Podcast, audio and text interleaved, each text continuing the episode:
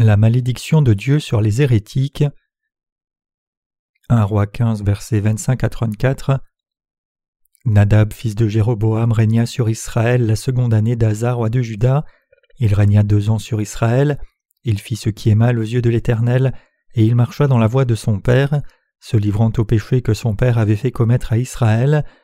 Bécha, fils d'Achija de la maison d'Issachar, conspira contre lui et Béchoua le tua à Gibéton qui appartenait aux Philistins, pendant que Nadab et tout Israël assiégeaient Gibéton. Béchoua le fait périr la troisième année d'Azar, roi de Juda, et il régna à sa place. Lorsqu'il fut roi, il frappa toute la maison de Jéroboam, il n'en laissa échapper personne et il détruisit tout ce qui respirait, selon la parole que l'Éternel avait dite par son serviteur Achija de Silo, à cause des péchés que Jéroboam avait commis et qu'il avait fait commettre à Israël, irritant ainsi l'Éternel, le Dieu d'Israël.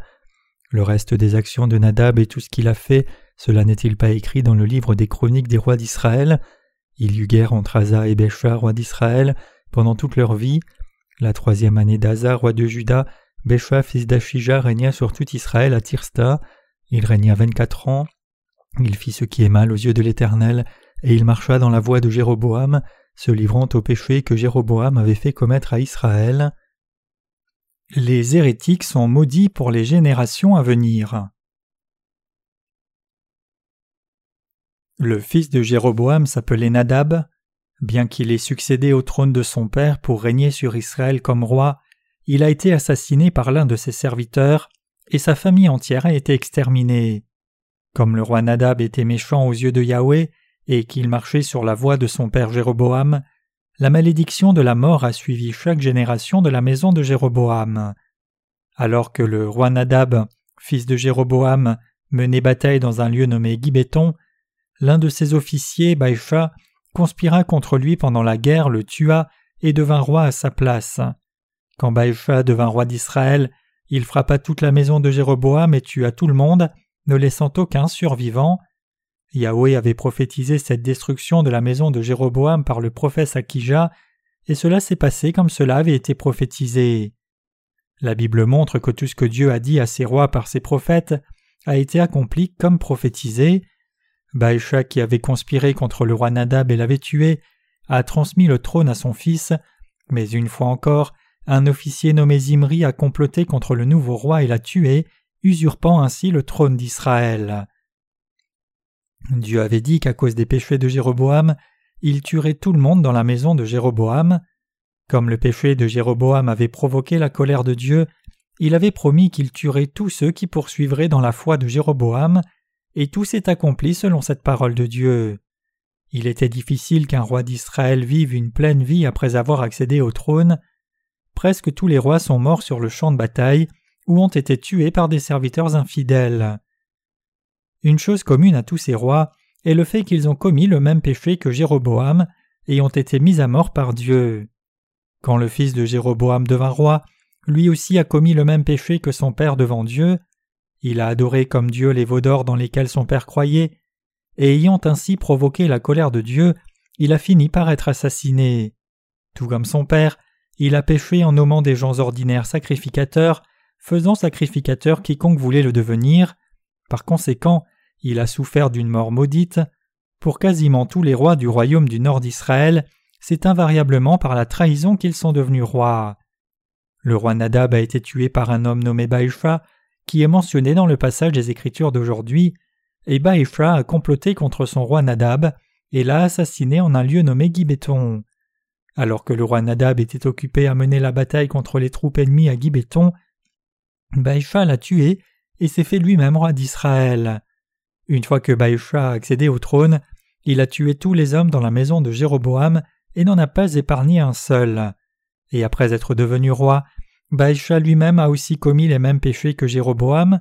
Une foi profondément erronée s'était transmise, et tout ceci était le résultat de la foi fallacieuse d'un homme. Tout comme un enfant hérite le sang de ses parents dans la chair, la foi d'un hérétique avait aussi été héritée par ses successeurs. Ici, nous devons garder à l'esprit que toute foi est transmise et héritée par quelqu'un, indépendamment du fait que ce soit la bonne foi ou non. Tout comme dans une dynastie un fils succède au trône de son père, la foi erronée continue aussi d'être transmise dans la succession de ceux qui la suivent. C'est pour cela que dans le royaume du nord d'Israël, les monarques commettaient les mêmes péchés que ceux qu'avait commis le roi Jéroboam. Puisqu'ils commettaient les mêmes péchés comme cela, Dieu les punissait en influençant le cœur de leurs officiers, mais quand ces traîtres devenaient rois, eux-mêmes commettaient de nouveau les mêmes péchés. Nous pouvons tirer une importante leçon de cela. La foi se transmet continuellement. Jusqu'où la foi corrompue du roi Jéroboam s'étend-elle? Comme nous le savons très bien, il est certain de pouvoir dire que la foi corrompue du roi Jéroboam s'étend bien dans le christianisme d'aujourd'hui. C'est parce que le christianisme dans le monde entier sert maintenant des veaux comme Dieu. La plupart d'entre vous connaissez probablement le roi Akab, peut-être le pire roi de toute l'histoire d'Israël. Le roi Akab du royaume du nord d'Israël avait hérité de la foi de Jéroboam, typiquement. Sa femme était Jézabel.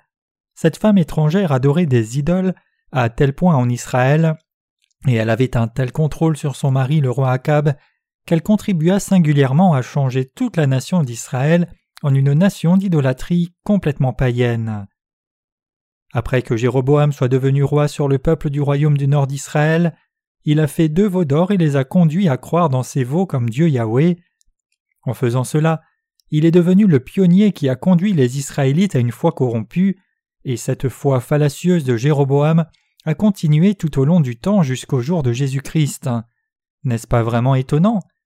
Jéroboam a été clairement puni par Dieu pour sa foi erronée, et donc comment était-il possible que sa foi continue de se transmettre? Pourquoi le peuple d'Israël a-t-il répété les erreurs de Jéroboam encore et encore, et souffert par conséquent, alors qu'il savait très bien que cette foi était fausse?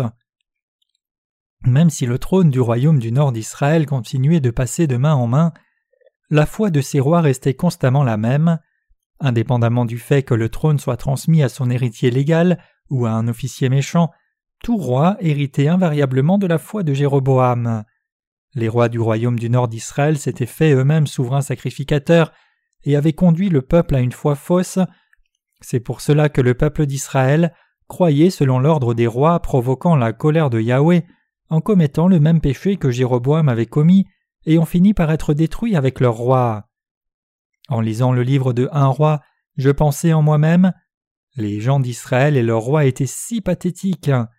Alors que la lignée royale continuait et que de nouveaux rois venaient et passaient, ils auraient dû réaliser combien leur roi prédécesseur était maudit pour avoir adoré les veaux comme leur Dieu, et avec cette prise de conscience, ils auraient dû revenir à la bonne voie et croire en Dieu correctement, mais ils ne se sont pas détournés de leur foi erronée. Je veux qu'aucun d'entre vous ne soit jamais comme ces gens. Quand le fils de Jéroboam est devenu roi, lui aussi a commis les mêmes péchés que son père en adorant les veaux d'or et des idoles, mais ce n'est pas seulement le fils de Jéroboam qui est tombé dans de tels péchés, mais son peuple entier croyait aussi comme lui et suivait ses voies. C'est à cause de la foi corrompue du roi Jéroboam que toute la nation d'Israël a été détruite. Quand les rois d'Israël ont réalisé que leur foi était corrompue, ils auraient dû revenir à Dieu et éviter d'être maudits, mais loin de se détourner de cette foi erronée, ils l'ont enseigné à leur peuple, ils ont enseigné leur peuple de la sorte parce qu'ils étaient rois d'Israël, et le peuple d'Israël croyait selon l'instruction qu'ils recevaient de leur roi. La même chose se passe au sein des communautés chrétiennes aujourd'hui. Les chrétiens croient selon ce que leur leader leur enseigne. Certaines dénominations insistent sur leur histoire en disant Puisque les pasteurs précédents de notre dénomination ont été martyrs pour Dieu, vivons tous notre vie comme eux. Tout cela est très bien, mais je pense qu'il serait préférable pour eux d'amener les chrétiens d'aujourd'hui à vivre leur foi maintenant, au lieu d'exploiter la foi des pasteurs martyrs qui étaient là avant eux. Je crois que la vraie foi en Dieu émerge volontairement d'un cœur fidèle qui est inspiré par la vérité de l'évangile de l'eau et de l'esprit. Maintenant même, la foi de Jéroboam trouve une succession en ceux qui adorent les veaux d'or.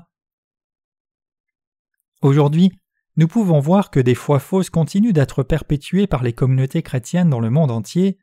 Dans le christianisme aujourd'hui, il y a beaucoup de dénominations comme les presbytériens, les méthodistes, les baptistes, l'Église évangélique de la sainteté. L'Église évangélique de la sainteté est une dénomination qui est principalement confinée en Corée, elle a peu d'adhérents à l'étranger.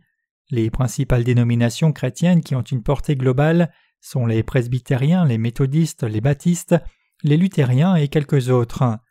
La prééminence de ces dénominations est due principalement au fait qu'elles ont été fondées par des théologiens célèbres. John Wesley, le fondateur de l'Église méthodiste, était un grand théologien, et Jean Calvin, un Français, était aussi un théologien renommé qui a fondé l'Église presbytérienne. L'Église luthérienne a été fondée aussi par un théologien renommé, Martin Luther. Tous ces gens étaient des hommes qui ont accompli de grandes choses. Cependant, même s'il peut sembler qu'il y ait beaucoup de grands théologiens dans les communautés chrétiennes de par le monde, quand vous y regardez de plus près, vous verrez qu'il n'y a en réalité pas tellement. Au XXe siècle, de nouvelles dénominations ont émergé sous la rubrique Église pentecôtiste.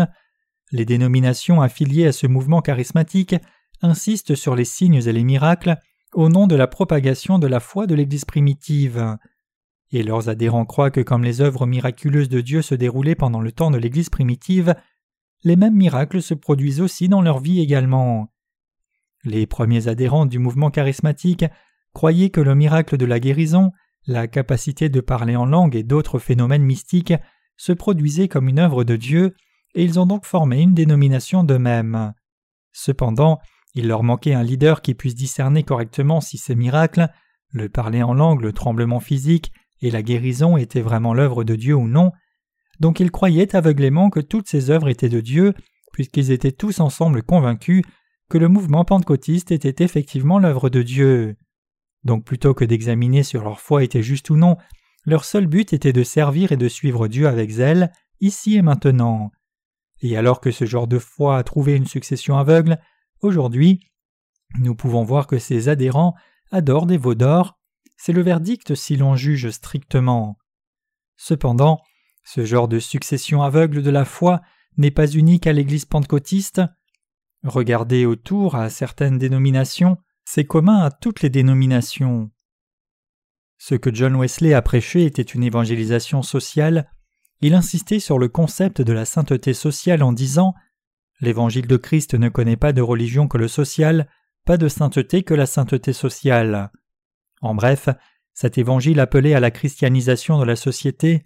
En fonction de cela, l'Église méthodiste aujourd'hui consacre tous ses efforts à répandre la foi de ce théologien. Donc l'Église méthodiste est très intéressée par la réforme sociale. C'est pour cela qu'elle est engagée dans beaucoup d'œuvres caritatives et loue ceux qui sont au premier plan de ce genre de mouvement. Par contre, les théologiens presbytériens formés par les enseignements de Jean Calvin croient dans la doctrine de la prédestination. Quel est le concept de la prédestination de Dieu? La Bible dit En lui, Dieu nous a élus avant la fondation du monde pour que nous soyons saints et irrépréhensibles devant lui, nous ayant prédestinés dans son amour à être ses enfants d'adoption par Jésus-Christ selon le bon plaisir de sa volonté. Éphésiens 1 versets 4 à 5. Ce passage signifie que Dieu a prédestiné à l'avance que ceux qui croient dans l'évangile de l'eau et de l'esprit, l'évangile par lequel Jésus-Christ a complètement expié tous nos péchés, soient tous sauvés. Cependant, la doctrine calviniste de la prédestination dit Ceux qui sont prédestinés au salut croiront en Jésus comme leur sauveur inconditionnellement, mais ceux qui n'ont pas été prédestinés ne croiront pas quoi qu'il arrive. Est-ce là la vraie prédestination de Dieu? Jamais. Ce qui est pire, c'est que ceux qui suivent ces théologiens héritent toutes ces croyances. L'Église luthérienne a hérité de la foi de Luther, intacte, et cette foi continue de se transmettre. Donc si le premier fondateur d'une dénomination croit à tort, sa foi se transmet constamment, et tous ceux qui suivent ses traces sont automatiquement maudits. C'est pour cela qu'il est si important d'être dans la bonne file, même quand il s'agit de croire en Dieu. J'ai eu des temps difficiles en essayant de comprendre comment le peuple d'Israël a pu continuer à perpétuer la foi de Jéroboam pendant des milliers d'années. Auparavant, quand je lisais l'Ancien Testament, je pensais seulement que c'était à cause de leurs péchés que les Israélites avaient été en captivité à Babylone pendant soixante-dix ans, mais par la suite, j'ai fini par réaliser que toute cette souffrance était due au fait que le peuple d'Israël s'était attaché à la foi de Jéroboam devant Dieu. Tout ce que les Israélites avaient à faire, c'est de se détourner de la foi fallacieuse du roi Jéroboam, qui était perpétuée par leur roi et ancêtre, mais ils ont manqué de le faire, et ils ont continué de suivre la foi de Jéroboam. Les gens d'Israël croyaient que s'ils s'inclinaient devant une image d'Astarté, la déesse de la fertilité, leurs descendants allaient prospérer. Ils adoraient Astarté comme si c'était Dieu, espérant qu'ils auraient beaucoup d'enfants, deviendraient riches et vivraient une vie longue et en bonne santé, le tout en des termes charnels. Ils adoraient aussi Baal, croyant qu'ils prospéreraient dans la chair. Alors que ceux qui suivaient la foi du roi Jéroboam adoraient aussi Dieu, ils adoraient en même temps des idoles, s'inclinant devant elles et croyant en elles. N'est-ce pas ce pourquoi le prophète Ésaïe et beaucoup d'autres prophètes de l'Ancien Testament ont repris le peuple d'Israël et ses rois? Même si on reprochait à ces rois leurs péchés, ils n'écoutaient pas les paroles des prophètes de Dieu, et c'est pour cela qu'à la fin, Dieu a permis une répétition de corps d'État et que ces rois soient tués. Vous devez réaliser que maintenant même, le christianisme continue de soutenir la foi intacte de Jéroboam, et malgré cela, ils sont complètement inconscients de ce fait. Même aujourd'hui, alors que le christianisme épouse de fausses doctrines, ces croyances erronées sont suivies aveuglement et acceptées par les pécheurs chrétiens. Regardons à certaines doctrines au sujet de la Sainte Seine que croit chaque dénomination par exemple. Des églises comme l'Église luthérienne croient dans la doctrine de la consubstantiation qui a été présentée par Martin Luther. C'est un peu différent de la doctrine de la transsubstantiation, mais ces deux sont presque les mêmes en réalité. La doctrine de la transsubstantiation dit que quand quelqu'un prend part à la Sainte Seine, le vin et le pain sont transformés dans le vrai sang et la vraie chair de Jésus. Au dernier souper, quand Jésus a pour la première fois accompli la Sainte Seine, le pain utilisé venait d'une seule miche. Jésus a rompu cette grande miche de pain et en a donné des morceaux à ses disciples en leur disant Prenez et mangez ce pain car c'est ma chair. Et quand Jésus a partagé le vin avec ses disciples, il leur a dit Prenez cette coupe et buvez-en, car c'est mon sang que je verse pour beaucoup. Pourquoi a-t-il établi ce sacrement pour qu'il le garde à perpétuité? La nuit où il fut arrêté pour être crucifié, il prit du pain en rendant grâce à Dieu, le rompit et dit Ceci est mon corps qui est rompu pour vous, faites ceci en mémoire de moi. De même, après avoir soupé, il prit la coupe et dit Cette coupe est la nouvelle alliance en mon sang, faites ceci en mémoire de moi toutes les fois que vous en boirez. 1 Corinthiens 11, versets 24 à 25. Il est clair que Jésus a donné ce sacrement pour que nous nous rappelions de son œuvre de salut. Dans la Sainte Seine, le pain représente le baptême que Jésus a reçu pour prendre sur lui tous les péchés du monde une fois pour toutes, alors que le vin représente le fait que le sang qu'il a versé à la croix a effacé tous nos péchés. Par contre, la doctrine de la transsubstantiation clame que lorsqu'un prêtre catholique consacre le pain et le vin de la Sainte Seine en priant Agneau de Dieu qui ôte le péché du monde, priez pour nous, ce pain et ce vin sont transformés dans la véritable chair et dans le sang de Jésus.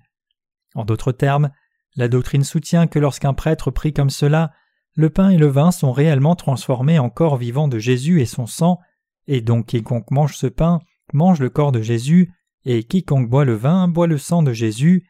C'est l'essence de la doctrine de la transsubstantiation épousée par l'Église catholique. Quand Luther s'est séparé de l'Église catholique avec la Réforme, il a amené avec lui presque la même doctrine mais avec un nom différent, appelé la consubstantiation. Cette doctrine dit que la substance du pain et du corps de Jésus-Christ coexistent quand le pasteur prend le pain et rend grâce à Dieu. Luther lui-même distribuait la communion aussi fréquemment que les catholiques à chaque culte. Luther, qui était un moine et théologien dans l'Église catholique, a amené certaines de ses doctrines et rituels avec lui quand il s'en est séparé et cette foi continue d'être suivie, intacte, par l'Église luthérienne. Comme autre exemple, la croyance catholique dans le baptême des enfants est restée intacte. C'est ainsi que les croyances des fondateurs de communautés chrétiennes ont trouvé dans chaque chrétien une succession aveugle. Ces croyances cependant sont toutes fausses quand on y réfléchit avec la parole de Dieu. Pour prendre part à la Sainte Seine par la foi, nous devons croire dans l'évangile de l'eau et de l'esprit, et c'est alors seulement que nous pouvons vraiment prendre part à ce sacrement par la foi. Le seul fait que des parents croient dans l'évangile de l'eau et de l'esprit ne signifie pas que leurs enfants seront automatiquement sauvés. Il n'est pas non plus vrai que parce que quelqu'un a été baptisé dans la forme, qu'il est réellement sauvé de ses péchés. Plutôt, l'on doit connaître et croire dans l'évangile de l'eau et de l'esprit, réalisant pourquoi Jésus a été baptisé au Jourdain par Jean-Baptiste et pourquoi il a versé son sang et est mort à la croix. Pour ce faire, l'on doit d'abord connaître la nature fondamentale de l'humanité et atteindre une compréhension concrète et correcte de ses péchés.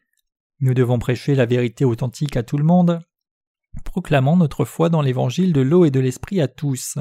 Cependant, Comme des croyances doctrinales et dogmatiques erronées ont été transmises de génération en génération, le christianisme d'aujourd'hui est devenu une religion du monde. La colonne vertébrale de l'Église presbytérienne est formée par les dix cinq points du calvinisme établis par le dénommé Calvin. La doctrine de la prédestination est représentative de ces cinq points du calvinisme.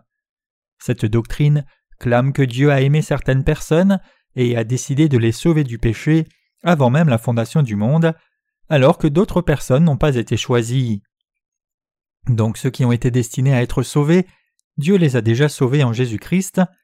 Les adhérents à cette doctrine disent donc que des gens étaient déjà prédestinés à être sauvés, et donc ceux qui ont été prédestinés et choisis par Dieu seront sauvés et iront au ciel en croyant en Jésus, tandis que ceux qui ne sont pas aimés de Dieu et ont été prédestinés à ne pas être sauvés seront rejetés. De telles croyances doctrinales ont continué d'être transmises dans le christianisme, c'est ainsi que la foi des réformateurs religieux a été gardée intacte jusqu'à ce jour. La question alors est de savoir si ces réformateurs religieux savaient ce qu'est l'évangile de l'eau et de l'esprit à ce moment-là. Si les réformateurs religieux ne connaissaient pas l'évangile de l'eau et de l'esprit et n'ont prêché qu'un demi-évangile, alors les chrétiens d'aujourd'hui qui ont hérité de leur foi sont inévitablement liés à croire dans le même demi-évangile. N'est-ce pas une terrible conséquence? Réalisez-vous que suivre un demi-évangile, c'est suivre les péchés que Jéroboam a commis dans le temps de l'Ancien Testament? Comment en est-on arrivé à un résultat si tragique? La foi d'Abraham n'a-t-elle pas été transmise au peuple d'Israël continuellement? D'Abraham vinrent Isaac et Jacob, et la nation d'Israël a été formée par les douze fils de Jacob. Ils ont gardé la foi de leurs ancêtres, même quand ils ont souffert de terribles tribulations. Les prophètes dirigeaient Israël jusqu'au temps de Samuel. Après la mort de Samuel, ses fils ont été jugés indignes. 1 Samuel 8, verset 3. Et le peuple d'Israël demanda à Dieu d'établir un roi sur eux. Donc Dieu institua une monarchie pour Israël, et son premier roi fut Saül. Cependant, Dieu ne trouva pas son plaisir dans un homme comme Saül, Dieu voulait quelqu'un comme David. Donc Dieu fit David roi, et à ce moment-là la théocratie a été courtement restaurée. Une fois qu'il a accédé au trône, David a régné sur Israël avec sagesse, a établi la maison d'Aaron comme la maison du souverain sacrificateur, et établi la séparation des sacrificateurs. Ayant ainsi établi correctement l'ordre spirituel, David transmit le trône à Salomon. Cependant, la tragédie commença une fois que Salomon accéda au trône. Après avoir accédé au trône, Salomon prit des femmes étrangères pour lui, et donc sa foi s'est complètement ébranlée. Des idoles étrangères furent introduites en Israël sans limite durant son règne. Des sanctuaires dédiés à des dieux étrangers apparurent dans tout Israël. Donc le peuple d'Israël se mit à s'incliner devant les idoles. Après la mort de Salomon, son fils Roboam devint roi, mais le roi Roboam adora aussi les idoles tout comme Salomon. Puisque son père le roi Salomon avait commis tant de péchés durant le règne de Roboam, Dieu arracha dix tribus et les donna à un homme nommé Jéroboam, l'amenant à régner sur un nouveau royaume. Mais que fit Jéroboam après être devenu le premier roi du royaume du Nord? Pour protéger son trône, il monta un plan méchant destiné à calmer sa crainte que le peuple d'Israël ne retourne vers le roi Roboam dans le royaume du sud. Il fit deux veaux d'or et les plaça à Bethel et à Dan, puis il amena son peuple à les adorer. Il changea la date du jour de l'expiation pour le quinzième jour du huitième mois au lieu du dixième jour du septième mois, et il fit aussi de gens ordinaires qui n'étaient pas des descendants de Lévi des sacrificateurs. Les gens d'Israël finirent par remplacer Dieu Yahweh par des veaux d'or. Ce péché horrible d'idolâtrie fut pleinement perpétué par les rois successifs d'Israël et reproduit par le peuple d'Israël. Ils avaient tous reproduit la foi de Jéroboam. C'est pour cela que si les leaders dévient, il est automatique que les gens qui les suivent dévient aussi, pour périr corps et esprit. Même si le peuple d'Israël essayait d'être fidèle à Dieu, ils ne pouvaient pas changer leur foi erronée par leur propre force. En ce temps présent, ceux qui croient dans l'évangile de l'eau et de l'esprit comme nous sont capables de dire que tout évangile en dehors de cet évangile de l'eau et de l'esprit est un faux évangile, parce qu'ils peuvent discerner la fausse foi de la foi vraie. Mais durant le règne de Jéroboam, il était inévitable pour les Israélites de se confier dans les paroles de leur leader et de le suivre, car ils étaient aveugles spirituellement. C'est pour cela que le peuple d'Israël s'est mis à servir les idoles. Puisque le roi Jéroboam avait dérouté son peuple pour qu'il croie faussement en Dieu et se détourne, les Israélites ne pouvaient pas faire autrement que de croire de façon erronée. Et puisque les rois qui se succédaient et le peuple d'Israël continuaient à croire comme cela, ils continuaient à être maudits aussi. Même à cette époque et en ce temps, presque tous les chrétiens croient de façon erronée selon les doctrines de leur propre dénomination. Aujourd'hui, la même chose se passe aussi pour les chrétiens dans le monde entier. Il y a une comédienne en Corée qui a récemment fait beaucoup rire, apparaissant dans un programme de comédie à la télévision comme la tête d'une secte imaginaire religieuse qui adorait l'obésité. Sa comédie est particulièrement hilarante, et bien que je ne sois pas très bon pour l'imiter, j'essayerai ici. Elle commence sa blague lorsqu'elle entre sur scène de cette façon. Éloignez-vous de moi, vous tous qui êtes minces. L'air des gros vient bientôt. Mangez. Même si votre commencement était mince, votre fin sera abondamment grasse. Je suis la tête des adorateurs de l'obésité. Mon nom est Chal Birfandra, le sauveur des minces de ce monde. Puis elle chante un slogan des adorateurs de l'obésité comme cela. Donnez naissance naturellement, donnez le lait maternel, donnez naissance naturellement, l'été. Elle commence ensuite son sermon en disant Ô maigre pécheur, aujourd'hui je vais te bénir, mange, repens-toi et mange. Ô vous la grosse assise à côté d'elle, vous êtes déjà bénie. Mais pour ceux qui n'ont pas encore été bénis, je prêche encore une fois la parole aujourd'hui. Le passage sacré d'aujourd'hui vient du livre de la gloutonnerie. Aujourd'hui, je voudrais partager avec vous la parole pour proclamer l'innocence de la transformation du Seigneur Crevette. Par bravoure, il a médité d'attaquer une baleine, mais il a été blessé et s'est cassé le dos. Note de l'éditeur il y a un proverbe en Corée qui dit que le dos d'une crevette est blessé dans le combat avec une baleine, ce qui se réfère à un spectateur innocent qui prend un coup dans le public lors d'une bagarre. Mais qu'avons-nous fait? Ne nous sommes-nous pas moqués de ses petits yeux? En dépit de cela, il a montré son humilité en courbant le dos. Ce n'est pas tout. Pour guérir ce mal de dos chronique, il s'est lui-même roulé dans le sel couvert de farine, a mis de la sauce sur lui et s'est sacrifié pour devenir un beignet de crevettes. Il mit ensuite son corps dans le moulin, sauta dans de l'huile boulante et fut réincarné en snack goûteux que personne ne peut arrêter de manger lorsqu'il y a goûté. Mangez-vous ce beignet de crevettes? Le mangez-vous? Mangez-vous du burger aux crevettes? Mangez-vous du beignet de crevettes? Et serveuse, puis-je avoir la sauce sur une assiette séparée? La comédienne chante ensuite Si vous vous endormez après avoir mangé, je vous bénirai. Si vous tombez de fatigue pour avoir mangé, je vous bénirai. Gros, gros. Je dois y aller maintenant. Un autre comédien l'empêche de partir en disant Mais Bertranda, pourquoi cesses-tu de prêcher la bonne parole? Où vas-tu maintenant? Je vais détruire les trains qui n'ont pas de wagon-restaurant. Quand nous regardons au monde chrétien d'aujourd'hui, nous voyons qu'il est à peine différent d'une telle comédie. Même si les chrétiens savent que Jésus a été crucifié pour expier les péchés de l'humanité, ils ne savent pas qu'il a sauvé parfaitement tous les gens du monde entier de leurs péchés et en a fait des enfants de Dieu. Ils croient au Seigneur vaguement, sans même réaliser qu'il nous a effectivement rendus libres de tout péché, même dans notre conscience. En dépit du fait qu'il y ait beaucoup de dénominations chrétiennes qui professent croire en Jésus comme leur sauveur, la plupart du temps, l'évangile qu'elle prêche ne met foi qu'en le sacrifice de Jésus par le sang versé à la croix. C'est pour cela que leur foi est essentiellement congruente l'une avec l'autre, en dépit de leurs différences de dénomination. Leur foi commune, c'est que Jésus les aime et qu'il a été crucifié pour les sauver des péchés du monde. Leur proclamation, c'est qu'à cause du sang de Jésus sacrifié, ils ont été sauvés. En dépit de cette déclaration, leurs péchés restent intacts dans leur cœur. Si leur cœur reste pécheur même s'ils croient en Jésus, cela ne signifie-t-il pas que leur foi est fausse? À quel point est-ce ridicule? À quel point est-ce absurde qu'il y ait encore des péchés dans leur cœur, en dépit de leur déclaration que Jésus les a sauvés en étant crucifié et se sacrifiant lui-même? Le christianisme d'aujourd'hui est devenu une religion du monde risible qui n'est pas différente de la comédie que je viens de mentionner plus haut. La comédienne dont j'ai parlé a probablement fréquenté des églises auparavant. Il semble que ce soit pour cela qu'elle parodie le discours familier des prédicateurs pour susciter le rire. La semaine dernière, elle a commencé son sermon comique comme ceci. Aujourd'hui, je voudrais partager les paroles de la première épître de la crevette, chapitre temps et verset temps. Le Seigneur crevette s'est sacrifié lui-même en sautant dans la casserole pour sauver les maigres. Il était si humble qu'il ne s'est jamais tenu face aux petits. Qu'en est-il de nous? Sommes-nous humbles devant lui? Non, plutôt que de nous abaisser, nous nous sommes moqués de lui qui s'est sacrifié pour nous. N'est-ce pas une parodie de la foi chrétienne, selon laquelle Jésus nous a sauvés du péché en se sacrifiant lui-même sur la terre par amour pour nous? Ce dont nous devons nous assurer avant de poursuivre, c'est que même si les chrétiens dans le monde entier croient en Jésus comme leur sauveur, leur péché reste intact dans leur cœur. En d'autres termes, les chrétiens d'aujourd'hui ont toujours des péchés dans leur cœur. Ceci implique que le christianisme est devenu une religion mondaine. La religion est un produit de la fabrication de l'humanité elle-même.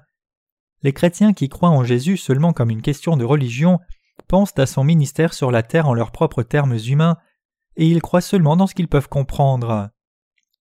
Même si Jésus est venu sur la terre pour sauver les pécheurs, beaucoup de chrétiens renient même ceci. C'est si ridicule. C'est si hilarant que j'ai l'impression que je suis en train de regarder une comédie. Comment peuvent-ils faire rire les gens à tel point? Les leaders chrétiens d'aujourd'hui sont si forts pour faire rire les gens. Quand ils disent à l'Assemblée Recevez la bénédiction de Dieu, leurs adeptes crient aveuglément Alléluia, Amen, je crois.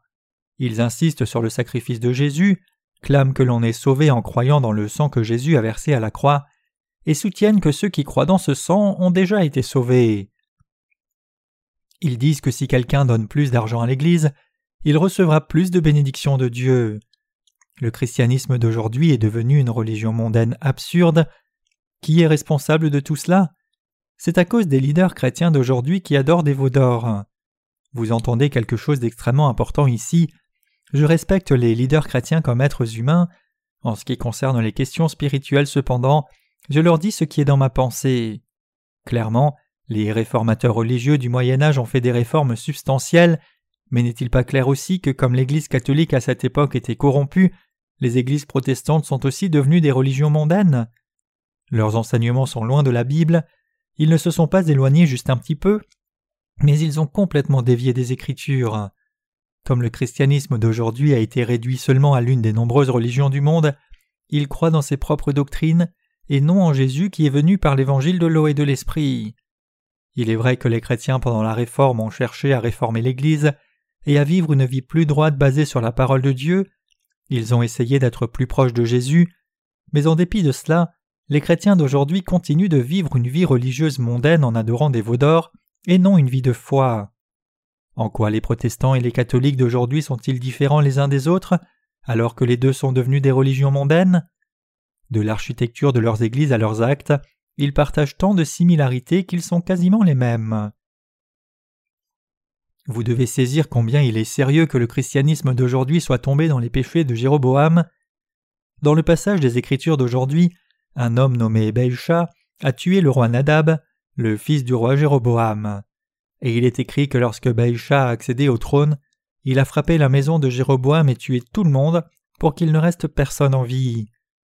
Cela s'est accompli selon ce que les serviteurs de Dieu avaient prophétisé au sujet des péchés de Jéroboam. La maison de Jéroboam fut complètement exterminée, chaque membre de sa maison fut tué. Réalisez-vous vraiment cela? Était un officier du roi Nadab, mais quand il usurpa le trône par la force, il n'a épargné personne de la famille de Jéroboam. Il a ordonné à ses soldats d'exterminer toute la famille du précédent roi, tous ceux qui étaient emparentés avec Jéroboam furent tués. Pourquoi cela est-il arrivé?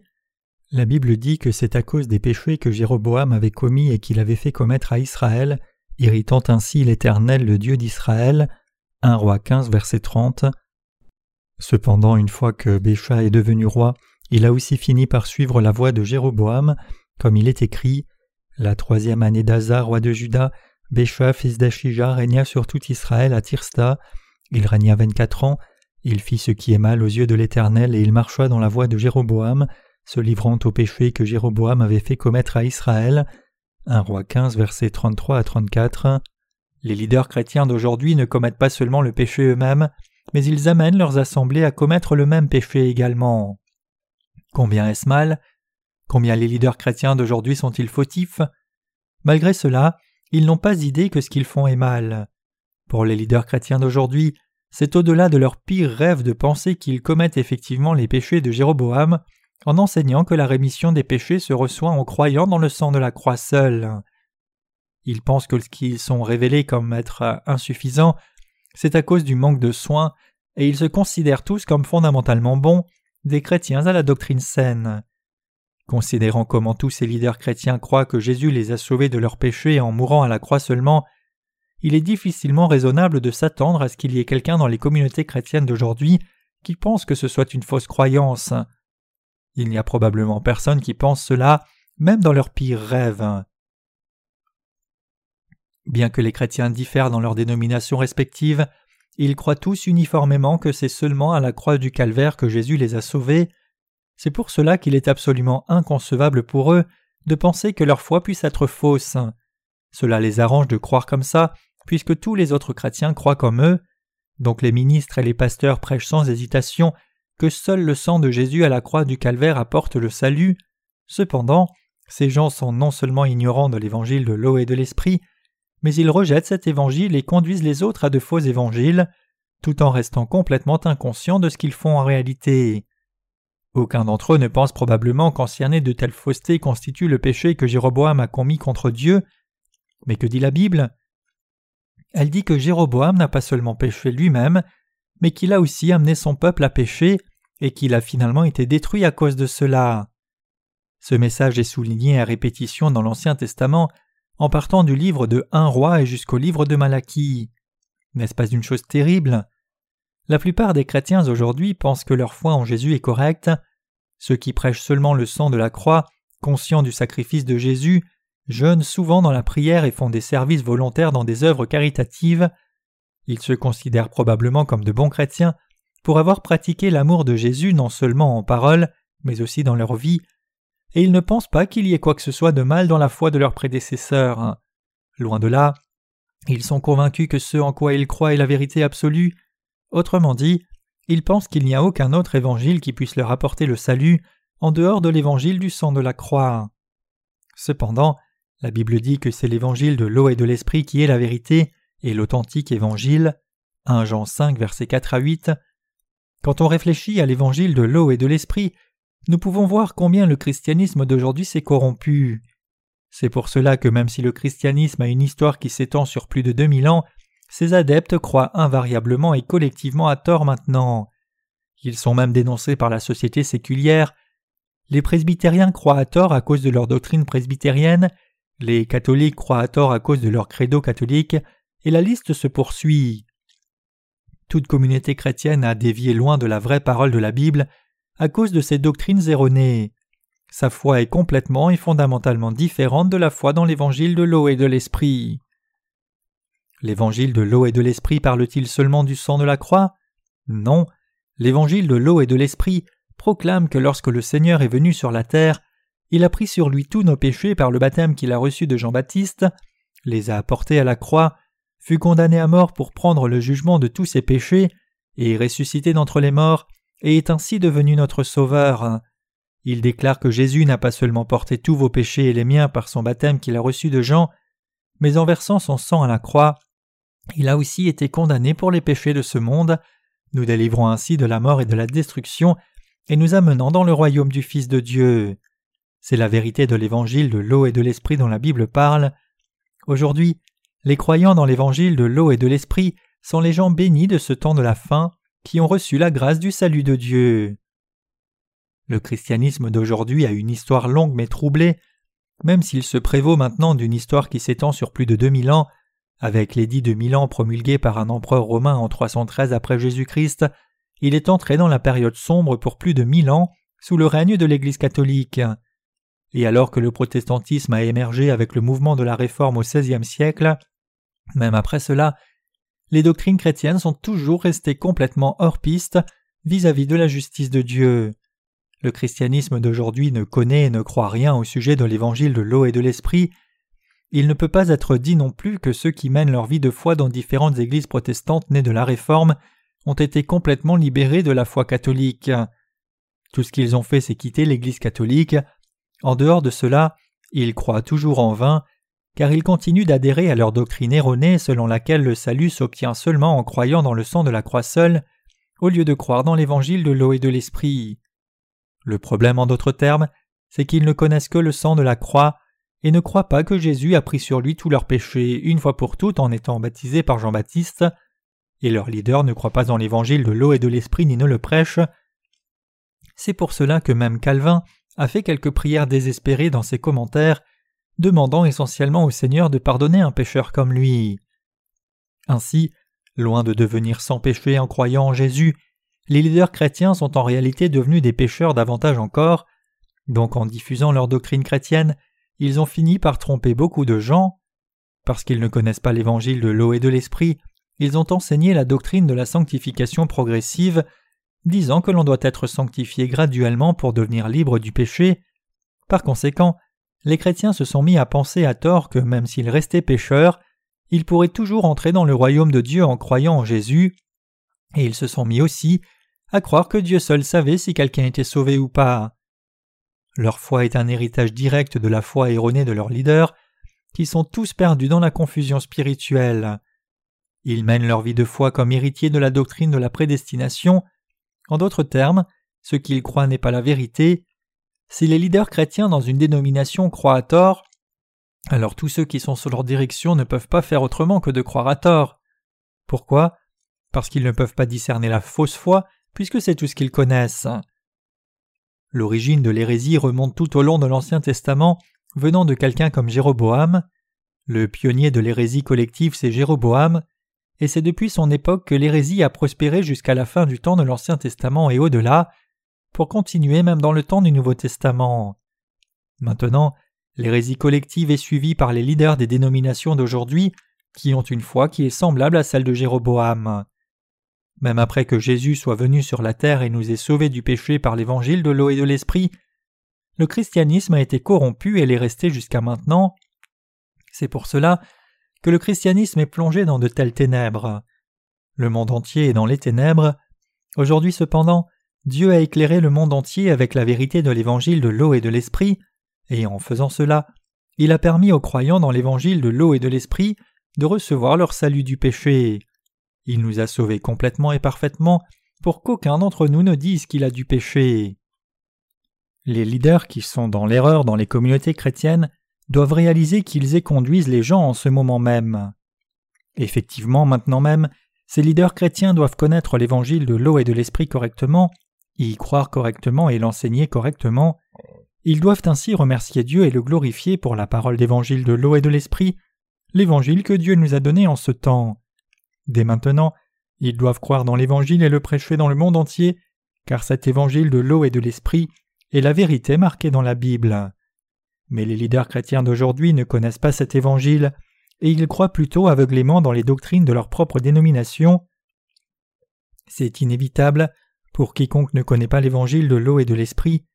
C'est pour cela que nous devons montrer les péchés de leur cœur sur la base de la parole, puis leur prêcher l'Évangile en disant y a-t-il des péchés dans votre conscience? Jésus a porté ses péchés en étant baptisé, et il les a portés à la croix et a été crucifié à mort, puis il ressuscita d'entre les morts et nous a sauvés parfaitement. Jésus a expié tous nos péchés comme cela. Vos péchés sont-ils toujours là ou ont-ils disparu maintenant? De cette façon, les leaders chrétiens de partout doivent recevoir le salut, avoir la vraie foi, devenir des ouvriers qui travaillent pour le royaume de Dieu, vivre pour l'Évangile, et devenir les moissonneurs de Dieu dans ces derniers jours. Si vous étudiez la théologie superficiellement sans saisir pleinement l'histoire du christianisme, vous finirez par devenir un hérétique. Chacun doit atteindre la juste compréhension de l'évangile de l'eau et de l'esprit, la vérité du christianisme. Bien que beaucoup de chrétiens croient que seul l'évangile du sang versé à la croix du calvaire est l'évangile authentique, en réalité, c'est l'évangile de l'eau et de l'esprit qui est le seul véritable évangile. La Bible témoigne que seul l'évangile de l'eau et de l'esprit est la vérité.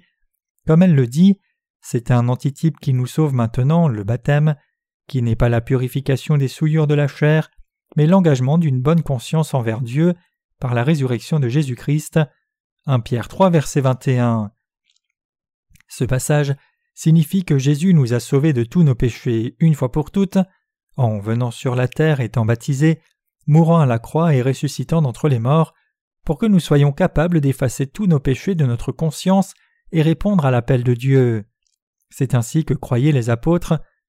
La Bible montre aussi clairement que Jésus nous a sauvés par l'eau, le sang et l'esprit. 1 Jean 5, versets 3 à 8. Jésus lui-même a dit Si quelqu'un ne naît de nouveau d'eau et d'esprit, il ne peut voir le royaume de Dieu. Jean 3, versets 2 à 7. Le fait que nous devions naître de nouveau d'eau et d'esprit signifie que nous sommes sauvés de nos péchés seulement si nous croyons que Jésus a pris tous les péchés du monde par le baptême qu'il a reçu de Jean-Baptiste, est mort à la croix, est ressuscité d'entre les morts, et nous a ainsi sauvés. C'est alors seulement que nous pouvons devenir enfants de Dieu et ses ouvriers, jouir de la vie éternelle dans le monde à venir, et prendre part à toute la splendeur et la gloire de Dieu. C'est parce que les gens ne connaissent pas la vérité de l'évangile de l'eau et de l'esprit qu'ils suivent seulement les doctrines enseignées par leur dénomination. Pour apprendre l'évangile de l'eau et de l'esprit, l'on doit étudier la Bible et apprendre de ceux qui ont compris l'évangile en premier. Pour ouvrir vos yeux spirituels, vous devez étudier la Bible et devez apprendre de ceux qui ont cru dans l'évangile de l'eau et de l'esprit et sont nés de nouveau avant vous. Je sais fermement que toute la Bible, Ancien et Nouveau Testament, parle de l'évangile de l'eau et de l'esprit. C'est quelque chose que Dieu m'a enseigné. Nous devrions examiner l'histoire du christianisme pour voir quand la foi dans l'évangile de l'eau et de l'esprit a été corrompue et si la foi des chrétiens d'aujourd'hui est effectivement correcte ou non. S'ils connaissent et croient maintenant l'évangile de l'eau et de l'esprit correctement, alors ils devraient remercier leurs prédécesseurs dans la foi, sinon ils doivent croire dans cet évangile maintenant même avant qu'il ne soit trop tard. Les leaders chrétiens doivent effectivement être des gens de foi, possédant la même foi qu'Abraham. Notre connaissance présente de l'évangile de l'eau et de l'esprit est-elle venue en apprenant des théologiens? Non, certainement pas. Loin de là, ils croient actuellement dans un autre évangile qui est différent de l'évangile de l'eau et de l'esprit. Si les chrétiens d'aujourd'hui avaient au moins évité d'hériter la foi des réformateurs religieux, ils pourraient avoir l'occasion d'apprendre l'évangile de l'eau et de l'esprit de nouveau. Au temps de la Réforme, il était inévitable que les réformateurs religieux amènent des réformes dans l'Église. L'Église catholique du Moyen Âge était engagée dans une routine avec le but de voler l'argent des gens et de confisquer leurs propriétés en les contaminant d'hérésie. Elle accusait et tuait des gens jugés hérétiques. Par exemple, s'il y avait une femme riche que l'Église considérait comme traître, elle était accusée de sorcellerie et d'adoration des démons dans le seul but de confisquer ses propriétés. Une cour ecclésiastique, appelée l'Inquisition, était assemblée pour cela, afin de l'accuser et la condamner à mort pour hérésie. La cour trouvait alors deux faux témoins pour commettre le parjure en sa faveur, témoignant faussement Cette femme a maudit Dieu Yahweh, elle a dit que Jésus n'est pas Dieu ni le Fils de Dieu. Cette femme était alors torturée jusqu'à ce qu'elle soit forcée de confesser et finalement exécutée. Les méthodes de torture étaient si haineuses et brutales, du fait de tirer la langue à l'excès aux coups et coupures, qu'elle n'avait pas d'autre choix que de confesser. Elle était ensuite tuée au nom de l'Église, et toutes ses propriétés étaient confisquées. Voilà ce dont il était question. C'est ainsi que l'Église catholique a accumulé des richesses pendant le Moyen Âge. Bien sûr, l'Église catholique n'est plus engagée dans ce genre de pratique maintenant, mais elle a commis ces actes horribles par le passé. Pendant mille ans, son histoire à l'époque du Moyen Âge était marquée par de telles atrocités. Toutes ces choses sont familières à quiconque a étudié l'histoire de l'Église, mais pour beaucoup de gens, leur connaissance de la réforme est superficielle. Les réformateurs ont aussi commis des cruautés comme ce qu'avaient fait les autorités catholiques. En d'autres termes, peu de personnes connaissent vraiment la brutalité de l'Église catholique qui a été répétée par certains réformateurs protestants. Par exemple, Jean Calvin, un réformateur français, tenait la divinité de Jésus comme un élément doctrinal indispensable, mais il y avait des personnes qui reniaient la divinité de Jésus, donc tout comme l'Église catholique romaine, Calvin a aussi assemblé des cours religieuses pour les persécuter, les condamnant comme hérétiques et les brûlant vifs. En ce temps-là, les leaders religieux avaient un tel pouvoir. Mais avons-nous maintenant l'autorité de brûler des gens pour motif d'hérésie? Non, nous n'avons pas cette autorité. Nous essayons seulement de détourner les chrétiens d'aujourd'hui de leur foi fallacieuse, puisqu'ils croient dans un autre évangile, au lieu de l'évangile de l'eau et de l'esprit. Nous n'avons pas le droit de les brûler pour cela, ni de les frapper à mort pour hérésie. Mais avant et pendant la Réforme, beaucoup de leaders religieux et beaucoup d'autres usaient d'un tel pouvoir. Aujourd'hui, bien sûr, c'est impensable puisque nous vivons sous une loi séculière, mais c'était commun en ces temps anciens. Cependant, les héritiers de la Réforme aujourd'hui, qui enseignent la foi des réformateurs religieux comme la vraie foi, rejettent aveuglement ceux dont les croyances sont différentes de leurs comme des hérétiques. Il y a longtemps, Les presbytériens accusaient les méthodistes d'hérésie, les méthodistes dénonçaient les presbytériens comme des hérétiques, et tous les deux condamnaient l'Église du plein évangile comme une hérésie. Chaque dénomination accuse l'autre d'hérésie. En tout cas, c'était le cas en Corée. Mais que se passe-t-il aujourd'hui? Comme l'Église du plein évangile, qui est une dénomination pentecôtiste, grandit rapidement et devient très influente, personne n'ose plus la condamner comme une hérésie. Toutes ces dénominations se reconnaissent maintenant les unes les autres comme orthodoxes et sont en communion les unes avec les autres. Nous pouvons tirer une leçon importante ainsi. Quelle que soit la façon dont croit un leader, tous ses adeptes vont croire de la même façon. La foi du leader est cruciale. Il est inévitable que ses adeptes héritent de sa foi, même s'ils ne le veulent pas. Donc si quelqu'un s'attache à des prédécesseurs à la foi erronée, il est destiné à devenir un hérétique même si ce n'est pas son désir. Maintenant même, le christianisme dans le monde entier est devenu une hérésie collective, donc nous savons tous très bien que c'est notre appel de ramener ces gens au bon endroit. C'est pour cela que nous prêchons l'évangile de l'eau et de l'esprit, et c'est pour cela que j'utilise maintenant l'exemple de Jéroboam pour expliquer l'hérésie en détail. Parfois, nous aimerions pouvoir simplement dire clairement à ces pécheurs chrétiens Vous ne devriez pas croire comme cela, vous êtes un hérétique. Mais avec ce genre d'approche, nous ne pourrons jamais changer leur cœur. Quand quelqu'un est complètement conditionné par des pensées erronées, il est difficile de changer cela juste en lui disant tout d'un coup. Nous pouvons changer la pensée de ces gens seulement si nous leur expliquons pas à pas, sur la base de la parole, ce qui est exactement erroné dans leurs croyances. C'est ainsi qu'ils croient dans la parole correctement et sont transformés pour atteindre leur salut. Maintenant même, beaucoup de gens reçoivent la rémission de leurs péchés par nos livres, alors que quelques personnes reçoivent la rémission de leurs péchés après avoir lu juste deux de nos livres, pour la plupart des gens, il faut cinq ou six livres avant qu'ils ne soient purifiés de tous leurs péchés. Ce qui est frustrant, c'est que même si nous publions maintenant nos séries sur la croissance spirituelle, à cause de contraintes financières, nous nous trouvons incapables de les partager avec autant de croyants dans l'Évangile que nous le voudrions. Heureusement cependant, nos livres continuent d'être traduits et chargés au format électronique et beaucoup les ont téléchargés. Réalisant combien de gens aujourd'hui sont tombés dans l'hérésie collective, nous devons tous saisir que c'est notre appel de prier pour eux et de les sauver, et nous devrions tous vivre nos vies dans ce but. La raison pour laquelle nous devons prier est simple, parce que Dieu écoute nos prières. Puisque Dieu entend nos prières, si nous prions assez, alors Dieu agira certainement et répondra à nos prières. De sérieuses tensions se sont élevées au sujet du programme nucléaire de la Corée du Nord mais le ministre de l'unification de la Corée du Sud, Chung Dong-young, est revenu de son dernier voyage en Corée du Nord avec un certain succès, ayant trouvé un accord avec le dirigeant Kim Jong-de pour favoriser des échanges coopératifs étendus entre les deux pays. Nous avons prié intensément au sujet du programme nucléaire de la Corée du Nord, et il semble que Dieu touche le cœur de Kim pour résoudre la question et éviter que la guerre n'éclate dans la péninsule coréenne. Je remercie Dieu pour cela. De même, nous devons toujours prier Dieu de sauver ceux qui sont pris dans l'hérésie collective. Quand nous prêchons la parole après avoir prié, Dieu les ramènera pour qu'ils reviennent à l'évangile de l'eau et de l'esprit. Jusqu'à présent, des gens sont revenus un à un, et nous sommes reconnaissants pour cela, mais maintenant dans ces temps de déclin, il est possible que des dénominations entières reviennent d'un coup. Je crois que le jour vient où l'œuvre de l'Évangile se manifestera dans la vie de tous ces chrétiens pour les faire revenir au véritable Évangile, en nous disant combien ils étaient ignorants tout ce temps et comment ils ont maintenant trouvé l'authentique vérité par nos livres. Prions donc pour tous ceux qui sont pris dans l'hérésie collective maintenant et continuons d'accomplir notre travail de salut pour tous les délivrer.